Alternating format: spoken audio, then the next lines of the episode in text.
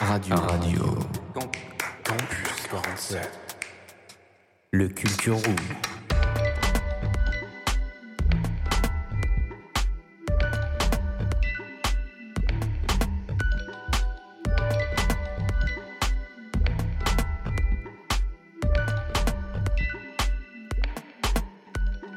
Bonjour à tous, ce mois-ci est particulier pour l'équipe de Radio Campus 47, car nous avons décidé, en l'honneur de la journée des droits de la femme du 8 mars, de donner la parole aux femmes et au féminisme. Et en parlant de Parole de femmes, c'est le nom du projet que Camille, service civique au centre social La Maison Montesquieu, a monté auprès du témoignage de femmes retraitées. Un contenu que Maison Montesquieu nous a demandé de diffuser et qui mérite de l'être. Sans plus tarder, je vous propose de découvrir ça ensemble, et plus spécialement l'épisode 3, qui se concentre sur le parcours de vie que l'on peut avoir en tant que femme au cœur de la société. RC47.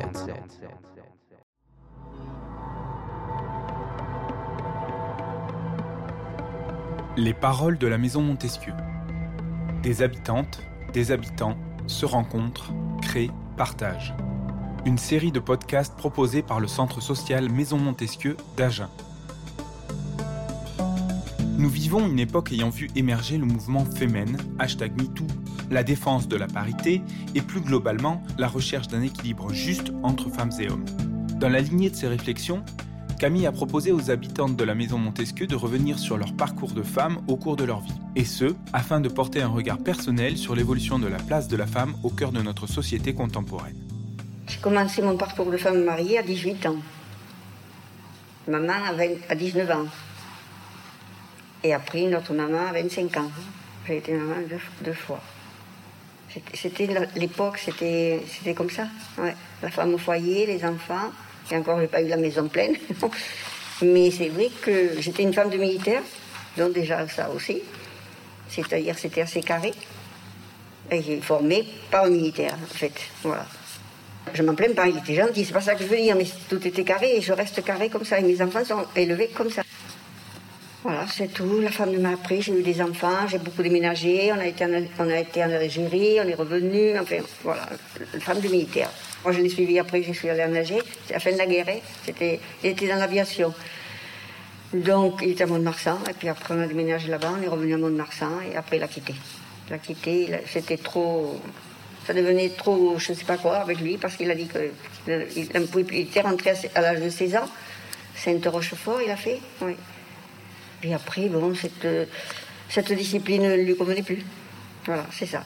Ses départs, parce qu'il n'était pas toujours à la maison et, et- et tout ça. Vous avez élevé vos enfants la moitié du temps, vous étiez Toute seule, seule. oui, voilà. Ouais. Et ça, c'était compliqué ou? Ben, sans plus, j'étais habituée. Je savais à quoi je m'attendais aussi. hein. Euh, Ouais, voilà, c'est ça. Il partait pas plus d'un mois, hein, quand même, mais bon, de temps en temps, il partait. Des fois, c'était une semaine, des fois, c'était un mois. Tout dépend. Après, ça a été la vie à Agen, euh, ensemble. C'était différent. Après, il a repris une vie active dans le, dans le civil. Voilà. Et vous? Non, et après j'étais assistante maternelle. Voilà, j'ai commencé à être assistante maternelle quand j'étais, quand on est revenu d'Algérie et que je suis allée, j'étais à Grenade-sur-la-Douce, c'est-à-dire à côté de Mont-de-Marsan. Et puis j'ai continué après ici, et puis ça me convenait très bien. Je n'étais pas une femme à aller travailler dehors. Parce qu'on m'a eu proposé, mais ça ne m'intéressait pas. Alors qu'assistante maternelle, ça m'a. Seulement à l'époque, on n'était pas reconnu comme maintenant. On n'était pas déclaré non plus comme maintenant. Mais ça n'a rien à voir. Ça regarde quand même les enfants, c'est pas. Mais maintenant, elles ont quand même beaucoup plus de soutien, elles ont beaucoup plus. C'était pas reconnu comme maintenant. Ouais. Tant mieux. Et j'ai ma petite fille qui fait la même chose que moi. Ben, elle a eu tellement d'enfants dans la maison, peut-être, puisque je les ai élevés. Mon petit-fils et ma petite-fille. C'est peut-être ça aussi, je sais pas. Mais elle aime les enfants et elle est assistante maternelle comme moi.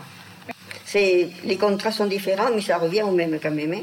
Mais en fait, elles sont soutenues parce qu'elles peuvent se syndiquer, elles peuvent faire beaucoup de choses qu'à l'époque, ça n'existait pas.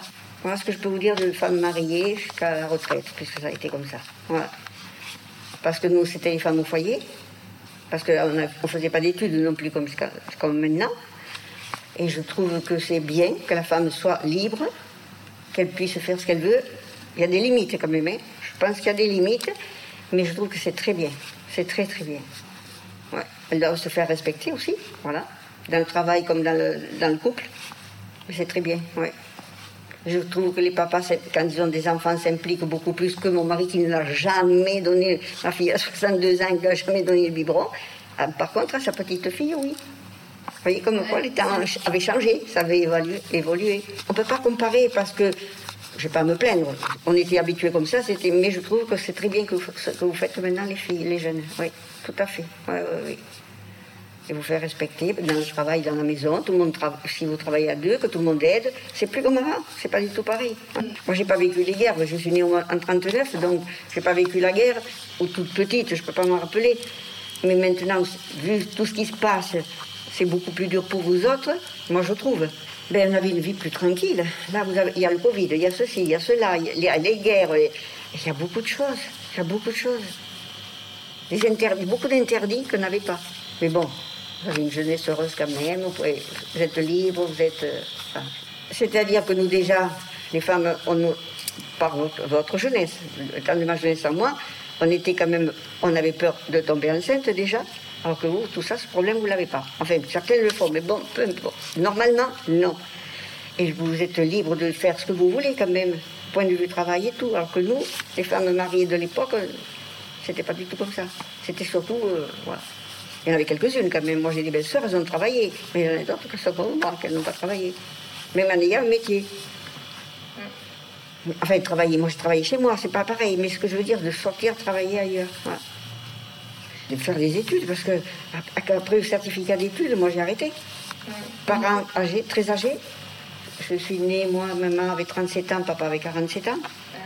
J'ai moins de différence avec mes nièces qu'avec ma soeur aînée. Ah oui, je me suis élevée à le dièse. À l'époque, euh, j'arrivais comme ça.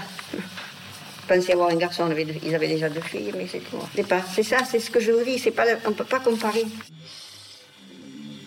Comment dirais-je, ma carrière, c'est un bien grand mot. Disons que ma profession, je l'ai, faite par moi-même, quoi. C'est pas mes parents, mes parents, ils pouvaient pas, ils n'avaient pas les moyens. Hein. Donc au départ, quand je suis partie de chez eux, j'ai, j'ai travaillé la journée, je prenais des cours du soir. Donc c'est comme ça que j'ai pu. Euh, il y a des personnes qui m'ont aidé quand même, moralement, je parle. Hein, euh. ben, je travaillais le soir, je prenais des cours du soir. Et la journée, je gagnais ma vie. Je travaillais dans une famille, euh, je, je, faisais tout, tout ce qu'il y a à faire. Je, comment Il y avait des. J'étais avec une autre personne de ma famille qui était en région parisienne, c'est elle qui m'a hébergée. Et elle, elle avait fait comme ça. Elle avait dit, tu peux faire pareil. Après tout, il n'y a pas de raison. J'allais à des cours de sténo. Euh, donc j'ai commencé comme ça, sténo dactylo. J'avais quand même... Euh, ma chance, c'est que j'étais très bonne en français, en orthographe, vous voyez. Je... Et donc, euh, ça, c'est la base, hein, par contre. Hein. Dès l'instant que vous avez déjà de très bonnes bases scolaires, je parle, hein, parce qu'on a beau dire, mais à l'époque, le certificat d'études, c'était autre chose que qu'aujourd'hui, je veux dire. À 16 ans, il faut partir de chez ses parents hein, quand la famille n'est pas riche. Il faut en partir même. Ah oui. Alors, soit vous rentrez, vous restez dans votre région, vous rentrez à l'usine, ou vous allez travailler euh, ce que vous pouvez, mais c'était l'usine, hein, parce qu'à l'époque, il y en avait des usines. Ou alors, vous envisagez autre chose. Et voilà. Alors, bah, en plus, pour aller à l'usine, eh ben, il faut y aller comment? Il faut y aller soit en mobilette. À l'époque, c'était ça. Hein, euh, le permis de conduire, la majorité était à 21 ans. Il ne faut pas oublier tout ça. J'allais pas danser dans les les dancings de Paris. Non, non, c'était pas ça nos distractions. C'était les beaux films. Et moi, je me souviens, on allait voir un film, mais on sortait d'une séance, on rentrait dans une autre. Mais c'était moins cher qu'aujourd'hui. On faisait plus de choses. C'était, on vivait pas pareil je reconnais que finalement, avec le recul, euh, j'ai eu des belles années, oui, de très belles années. J'ai eu du travail, j'ai toujours été bien, bien dans le travail. J'ai travaillé dans deux maisons. J'ai, travaillé dans un cabinet de brevets d'invention au départ, au démarrage. Alors ça, c'est intéressant par contre. Les brevets d'invention, je peux vous dire que c'est, vraiment très très intéressant. C'est plus intéressant que, enfin, les deux sont intéressants. Et j'en suis partie parce que j'ai trouvé cette place euh, euh, dans un cabinet de juridique, un très gros cabinet. Ou alors j'avais tout de suite, je sais plus, à l'époque c'était 200 francs de plus, mais c'est, on peut pas comparer l'argent de, le salaire de. Donc j'en suis partie. Et puis, oh là là, au départ, c'était dans un pool dactylographie. Quand j'ai dit non, non, moi je reste pas là, nous étions à quatre dans le cabinet d'invention, quatre jeunes, on était bien, on s'entendait bien. Oh, j'ai dit non, non, je pars pas, je reste pas là-dedans. Alors j'ai fait deux jours et puis j'ai dit non, non, je m'en vais. Et puis j'ai traversé le, boulevard de la rue Saint-Honoré, je suis allée chez Olivetti, ils m'ont pris, hein, le lendemain. Et puis, deux jours après, on frappe à ma porte le soir. J'avais une chambre de bonne hein, à Paris, hein, au sixième étage. On frappe à ma porte. Et c'était le cabinet juridique qui venait me rechercher. Il m'a dit, mais pourquoi vous êtes parti euh, Mais on va vous... Ben, je dis, parce que je suis dans un pool dactylographique, moi ça ne me plaît pas. Bon, ben, on va modifier ça, on va vous attitrer, on va vous mettre euh, en titre auprès de quelqu'un, etc. Bon, alors j'ai accepté. Donc j'y suis revenue et puis j'en suis jamais partie parce qu'effectivement, ils ont fait ce qu'ils m'ont dit. J'ai eu un parcours dans la société assez atypique parce que j'ai pas. Je ne suis pas super euh, diplômée, super qualifiée. Vous voyez, je, me suis, je suis quand même très autodidacte. Et ce qui a fait de moi euh, une obligation de me débrouiller, quoi. Oui, oui, de, de foncer. Oui, oui, oui. oui. Manque de peau, mon premier mari, parce que je suis divorcée deux fois, mon premier mari, euh, c'était un galapian qui courait partout, donc euh, un jour j'ai pris mes deux enfants et j'ai quitté, j'habitais à Tonin et j'ai quitté Tonin. Voilà. Je me suis rendue à Saint-Gaudin où, avec l'aide de mes parents, j'ai pu un peu, un peu rebondir. Oui. Il fallait, il, fallait, il fallait se débrouiller. Quoi. Moi, je sais que j'ai demandé à mon ex-beau-père de me prêter l'estafette. J'ai mis tout ce que je pouvais dans l'estafette. Mes enfants, le chat, le canari, on est parti. et voilà. Et donc, quelques années après, je me suis remariée. voilà. Donc, euh, alors là, euh, comment dire J'étais devenue transparente, végétative.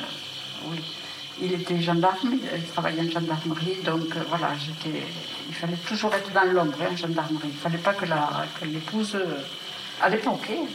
Et là, j'ai commencé à euh, m'occuper un peu, parce que bon, il y a, quand on est dans une caserne, il n'y a rien à faire.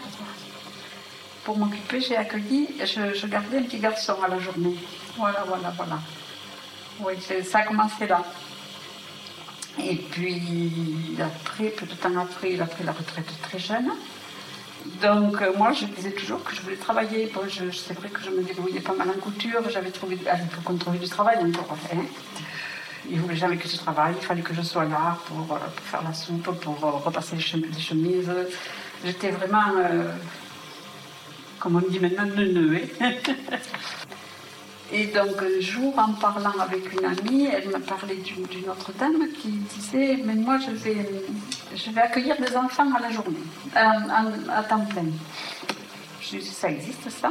Et alors, euh, de fil en aiguille, elle m'a expliqué tout ce qui s'est passé. Je disais, bon, c'est pas possible, ça n'existe pas. Donc j'ai passé mes agréments avec le Conseil général de la Haute-Garonne. Et puis alors là, ça s'est enclenché à vitesse grand V. Du jour au lendemain, on m'a apporté trois petits garçons et et pendant 25 ans de plus, là, je travaillais et je faisais un, boulot intéressant.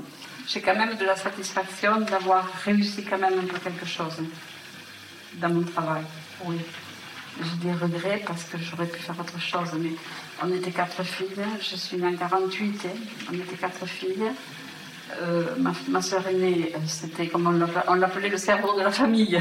Vous voyez la cadette, la, la place, en plus j'étais gauchère. Hein. j'étais, voilà, J'étais le vilain petit canard. Donc on a, payé des études à ma sœur aînée. On l'a envoyée à Toulouse et tout, à Bordeaux faire ses études, puisqu'elle elle était prof, français, latin, grec. Et moi, quand j'ai dit, moi, j'aimerais faire ça ou faire ça, euh, attends, on va payer les études à ta sœur d'abord. Donc, en attendant, on m'a dit, mais il faut que tu passes le bac. Voilà. Et là, j'ai commencé à galérer, quoi. moi, le latin, c'était pas mon problème. Mais il fallait, c'était le modèle de la maison, il fallait, ouais, c'est bête. Hein. C'est là que j'ai des regrets, j'aurais dû me battre. Moi, il fallait que j'aille à la danse parce que ma soeur faisait de la danse, alors que moi, je voulais aller au judo. Mais voyez, ni à mes parents, ni à ma soeur aînée, je leur en veux. Des fois, voyez, même mon manque de connaissances, ça me manque, ça me, ça pèse. Ça me... Des fois, je suis complexée de ma situation sociale. Oui. Dans certaines associations, bon, j'écoute les gens parler. Pourtant, on ne dit pas, mais moi je dis, il faut toujours voir demain. Qu'est-ce qui va se passer? Qu'est-ce qu'on va faire? Qu'est-ce qu'on... Voilà, toujours avancer, voir demain se projeter dans l'avenir, quoi. Alors, parcours de femme dans la société, euh, j'ai travaillé pendant 40 ans, évidemment. Et j'ai eu deux enfants et cinq petits-enfants. Donc, donc, ça en a été bien occupé en tant que rôle de femme retraitée. Et je me suis beaucoup occupée d'associations. Alors, les associations, j'ai été bénévole dans une maison de retraite, je me suis occupée du Téléthon et je m'en occupe toujours. Euh, j'ai été présidente de la gymnastique volontaire du stadium, j'ai été présidente de, la, de la pétanque de la Porte du Pain. Et je crois que c'est tout, donc euh, j'ai été occupée. J'ai travaillé euh, chez mes parents, alors donc euh, j'ai pas beaucoup euh, ni souffert ni de cette. voilà, j'ai été protégée quand même. Hein. On travaillait en famille, on tenait un commerce, donc j'ai pas tellement souffert. Même pour élever mes enfants et tout ça, il n'y avait, pas trop de problèmes. le plus la plus grande difficulté que j'ai ressentie selon mon parcours, euh, c'est vrai que j'avais moins de temps euh, pour les loisirs, disons. Donc, euh, j'ai fait passer mes loisirs après, après tout. C'est le rôle de la femme. Hein. Bon, évidemment, l'homme aide, mais je trouve que ça évolue. Je vois ma petite fille maintenant, son mari l'aide beaucoup. Avant, ils étaient moins. Avant, euh, c'était la femme qui faisait tout, pratiquement tout. Pratiquement tout. Et maintenant, il y a beaucoup d'aide de, du compagnon ou du mari. Euh, voilà. Ça évolue. Ça évolue. Avoir un peu plus de loisirs quand même. Plus de temps pour moi, oui. Je ne me suis pas beaucoup occupée de moi, c'est vrai. Mais enfin, ça c'est. C'est la vie je faisais quand même de la, j'ai fait quand même de la gym tout le long de mon parcours, mais euh, je faisais très vite. Euh, enfin, c'était pas, il me manquait du temps, c'est vrai. C'est le seul regret que je peux avoir. J'ai jamais eu de, problème particulier dans la société. je me suis sentie toujours femme, quoi. J'ai pas, euh, j'ai été maman, j'ai été épouse. bon, j'ai dans, la vie, dans la vie courante, bon, il y a, toujours. Bon, je me suis sentie toujours respectée. Parce que c'est pareil, la femme dans la société. Euh, euh, bon. Euh, bon, c'est vrai que j'ai toujours été considérée, bon, comme une femme, même dans les, moments les plus durs, bon, j'avais parlé, parlé, je peux dire, de mon divorce, mais enfin, même qu'on a vécu une période où on était obligés d'être ensemble jusqu'à la séparation, j'habitais à Périgueux à l'époque, puisque j'avais un cousin temps, et donc euh, avant le divorce, je ne pouvais pas revenir sur Angers et tout ça, bon. Mais malgré ça, euh, je, n'ai jamais eu, mon, mon ex-mari, m'a toujours respecté. Je savais me faire respecter. Ce qui est d'abord, je crois que c'est l'essentiel pour une femme. C'est le respect. On doit respecter. On doit tous se respecter. Euh, bon. Mais puisqu'on parle de la femme, j'estime que la femme, elle doit être respectée. C'est euh, comme l'homme aussi. Hein. Enfin, la femme, plus que euh, à l'heure actuelle, dans notre vie de, société actuelle, je trouve qu'on manque de respect envers la femme. Et ça commence de bonheur. Maintenant, la femme aussi a pris beaucoup de son indépendance, puisque quand même, elle a, a évolué. autrefois, la femme, c'était le foyer, puis terminé. Maintenant, le travail, la femme, il y a, a eu quand même de certaines libertés, déjà le vote, mais enfin, ça, c'est autre chose. Mais euh, il y a sa liberté d'expression, il y a la liberté même pour s'habiller. Je suis trouvée dans un avion, je voyage beaucoup, j'aime beaucoup les voyages, mais je ne savais pas que l'avion a été piloté par une femme. On l'a vu quand euh, on est descendu de l'avion, que bon, euh, se sont mis pour s'habiller, pourquoi. On a demandé si l'avion qui était commandant de bord. Bon, et pourquoi Eh bien, l'avion est arrivé à destination, hein. Franchement. Non, non, mais pourquoi une femme n'aurait pas accès à certains. Et même quelquefois, peut-être qu'une femme est plus efficace que nous. La femme, elle a, elle a, son rôle dans la société. Elle a son rôle, elle peut. Elle, peut, travailler, elle peut faire des travaux euh, selon ça, c'est le choix, bien sûr, euh, on ne peut pas imposer. Enfin, bon, je ne trouve pas ridicule de, voir certaines femmes faire certains travaux. Euh, au contraire, je trouve que c'est valorisant. Que d'être euh, toujours là à faire la cuisine, à faire aussi, rester là comme. vous allez me dire, quand vous avez trois ou quatre enfants à vous occuper, vous avez du travail, mais c'est pas pareil. La femme, enfin pour moi, elle n'est pas uniquement faite pour euh, faire euh, mettre les enfants au monde. Euh, elle peut avoir des à côté, en plus de son, son même des mamans. Elle peut avoir des, des à côté, même masculins. c'est un peu comme chez, certaines catégories d'animaux. Il y a le, ce qui s'appelle le mâle dominant. L'homme, il se prend c'est lui alors, on a toujours dit, c'est le chef de famille, d'accord Parce que bien sûr, euh, c'est un peu logique, parce qu'autrefois, qui c'est qui apportait l'argent du ménage? C'était l'homme. La femme restait au foyer, comme je disais tout à l'heure. Bon, bien sûr, il apportait l'argent, il nourrissait sa famille. Mais maintenant, la femme, la plupart du temps, il y a beaucoup de femmes qui travaillent, malheureusement, avec le, prix de tout ce que. Bon, c'est normal, c'est normal. Mais. Et je pense que pour certains. D'ailleurs, il y a beaucoup de pères. Moi, je connais beaucoup d'hommes qui ne veulent pas que leur femme travaille. Parce que, bon, ben, elle va avoir plus de liberté. C'est vrai que maintenant, j'ai mon indépendance, peut-être. Mais. Euh, je ne referai, pas une erreur que j'ai faite, de me dire bon, je veux me marier, avoir des enfants et tout ça. Je ne referai pas cette erreur. Ça a été une erreur.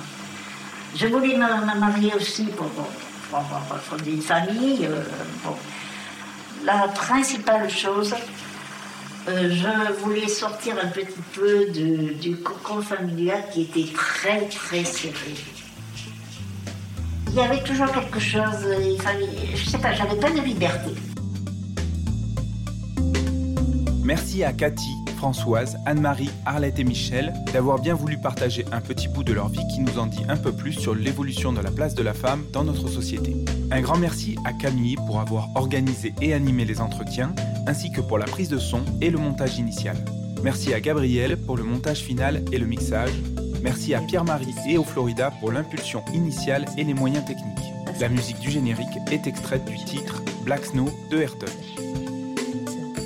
Les Paroles de la Maison Montesquieu est une série de podcasts réalisés par les équipes et les bénévoles du centre social Maison Montesquieu d'Agen, avec le soutien de la CAF, de l'ANCT, de la ville et de l'agglomération d'Agen.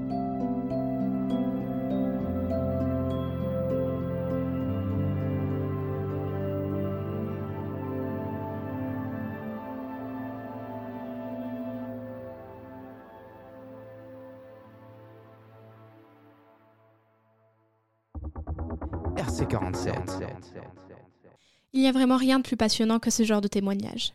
Nous sommes vraiment honorés d'avoir pu diffuser ce contenu au sein de la radio, et nous espérons que cela vous aura plu. Maintenant, je vous laisse avec deux chroniques, une de moi sur la série Emily in Paris et une de Gwen sur le film Requiem for a Dream. Je vous souhaite une bonne écoute et un bon week-end. RC47. Sabine. I am not in danger. Sur Radio Campus. I am the danger. Today, smoking is gonna save lives. Trouve la série qui te fera procrastiner. Bonjour et bienvenue dans cette chronique. C'est Lucie. Et aujourd'hui, je vous propose d'entrer dans le monde excentrique d'Emily Paris, une série qui mêle français, anglais, clichés et réalité.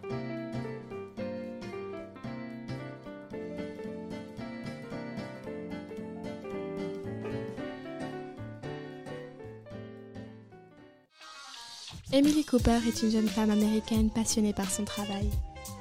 Dans le cadre de ce dernier, elle accepte d'être envoyée en France, à savoir, une grande société de marketing parisienne, récemment rachetée par l'agence d'Emily. Rapidement, elle se heurte au point de vue de Sylvie, la gérante, qui ne voit pas son arrivée et son regard américain d'un très bon œil. Il faut dire que s'adapter à la vie parisienne n'est pas chose facile pour Emily, entre solitude et faux semblants.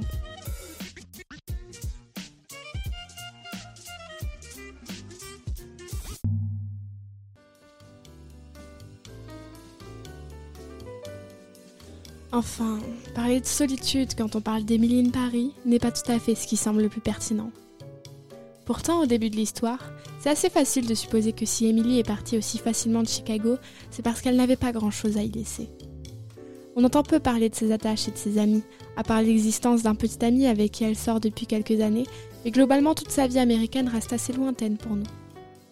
À vrai dire, au début de la série, la vie sociale d'Emily repose beaucoup sur ses réseaux sociaux, qu'elle alimente très régulièrement, bien que petit à petit, ils lui servent davantage comme un outil de travail.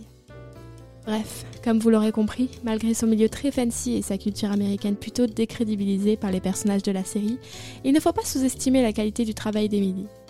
Elle sait ce qu'elle fait, sait s'adapter, est créative et enrichissante, ce qui fait de la série Emily in Paris une série qui met en avant une véritable businesswoman. Alors évidemment, comme j'ai pu le citer dans le résumé de la série, il y a pas mal de clichés sur les différentes cultures. J'ai fait mes petites recherches et j'ai découvert que le réalisateur d'Emily in Paris était américain, ce qui permet déjà de deviner un peu plus le chemin de pensée à prendre pour analyser cette série. Je ne saurais pas trop me prononcer sur les clichés américains, mais si je devais vraiment en pointer quelques-uns, je parlerais de la passion d'Emily pour le beurre de cacahuète. Même si pour moi, euh, ça reste pertinent. Pourquoi pas après tout?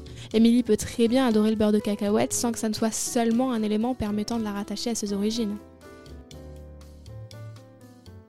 Sinon, il y a l'image qui nous est donnée de son petit ami à Chicago. Plus ou moins le vrai cliché de l'américain populaire, si vous voulez mon avis. Mais à part ça, je ne vois pas grand chose. Pas grand chose de choquant, si ce n'est le style vestimentaire d'Emily, qui pour le coup je pense est vraiment propre à elle et ne permet pas de la catégoriser, bien qu'il la différencie des autres. Personnellement j'adore l'esthétique de cette série, et plus particulièrement celle d'Emily. Pour le point de vue français, c'est une autre histoire.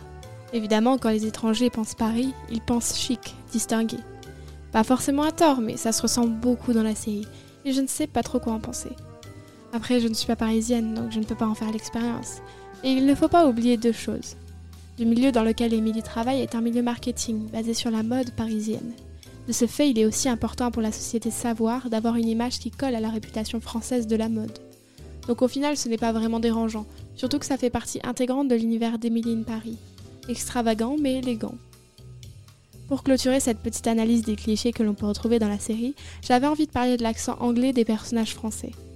À mon avis, bien que beaucoup d'entre eux devaient à l'origine déjà avoir cet accent typiquement français dans leur anglais, je pense que c'est un choix du réalisateur d'exiger que chaque Français de cette série adopte cet accent.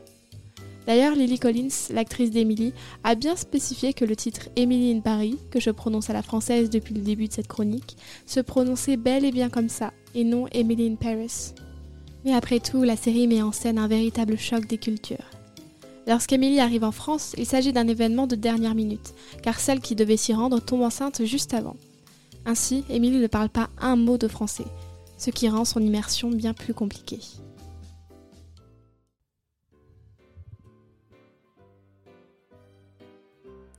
Je suis d'avis que cette série a davantage à offrir qu'il n'y paraît. Alors évidemment, elle a son lot de drama, d'histoires de cœur, des choses qui ne plaisent pas forcément à tout le monde. Mais je pense que ce serait idiot de s'en faire des idées sans prendre le temps d'y jeter un coup d'œil. Et par là, je dis bien aller au-delà du premier épisode. je ne dis pas que c'est une série avec des messages profonds. Ça reste une série qui a pour but de divertir et devant laquelle tu te poses pour passer un bon moment. Mais ça fait du bien des fois. Et il n'y a aucun mal à ça et à aimer ce genre de contenu parce que tout ce qui est compté fait aussi partie de la vie. Sur ce, je vous souhaite une bonne journée ou bien soirée. Tout dépend l'heure à laquelle vous avez écouté cette chronique. Et je vous dis à la prochaine pour de nouvelles analyses.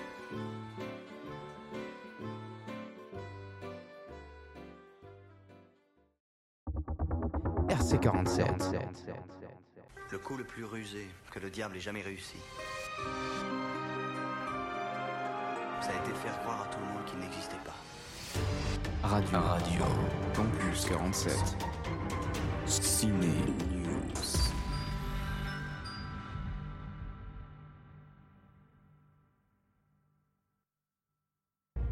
Salut à tous et à toutes les petits cinéphiles, c'est Gwen et aujourd'hui on se retrouve pour vous parler d'un classique qui est assez poignant. Laissez place à Requiem for Dream.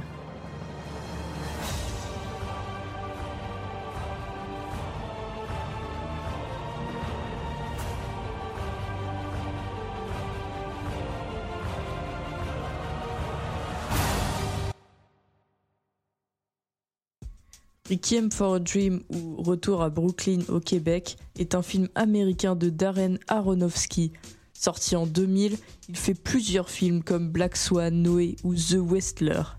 Il s'agit d'une adaptation du roman Retour à Brooklyn d'Hubert Selby, qui a coécrit le scénario avec le réalisateur. Je vais vous préparer un peu avec le synopsis. Harry Goldfarb est un toxicomane. Il passe ses journées en compagnie de sa petite amie Marion et de son copain Tyrone. La mère d'Harry, Sarah, souffre d'une autre forme de dépendance, la télévision. Elle cherche à retrouver une taille idéale pour satisfaire la foule à la télévision. La veuve s'astreint à un régime draconien lorsqu'elle est invitée à participer à son jeu télévisé favori. Tout d'abord, on peut voir que le scénario est bien écrit. Il montre un peu les côtés psychoses qu'on pourrait avoir avec les genres de drogues qui sont présentés dans le film, que ce soit de l'héroïne ou de l'amphétamine. Il y a aussi parfois des scènes répétitives, mais qui donnent aussi parfois de l'exagération pour vraiment nous montrer ce que la drogue peut faire sur notre système. Il y a une ambiance qui est tout au long assez glauque et sombre, l'atmosphère est un peu étouffant par moments et c'est vrai qu'on a l'impression de se prendre une grosse claque sur la fin. Après, je ne compte pas spoiler cette œuvre, mais je dois dire que j'ai quand même trouvé ce film dur. Après, je dois quand même avouer que les acteurs et actrices jouent très bien. Hélène Burstyn qui joue la grand-mère est à la fois touchante et elle représente aussi la vieille femme triste qui vit toute seule comme une ermite et où elle trouve le seul réconfort dans cette télévision, mais aussi euh, dans l'idée de passer à la télé. Tandis que Jared Leto, qui joue Harry, est lui aussi intéressant. Plus on avance dans le film, plus on voit un changement au niveau de son teint, de son poids. Il semble très fatigué vers la fin et pour moi ça marque une réelle descente aux enfers. Les souvenirs de Marlon Wayans, qui joue Tyrone, le meilleur ami de Harry, est aussi très bien interprété. Les souvenirs qu'on a sont vraiment magnifiques et bouleversants. Tandis que Marion, la fiancée de Harry, qui est jouée par Jennifer Connelly, est vraiment très expressif. Son regard qui est détruit, le sourire qui s'estompe jusqu'à devenir plus qu'une coquille vide, est assez effrayant. Tous les quatre nous racontent une histoire, un rêve qui se transforme en cauchemar. On va parler maintenant des plans.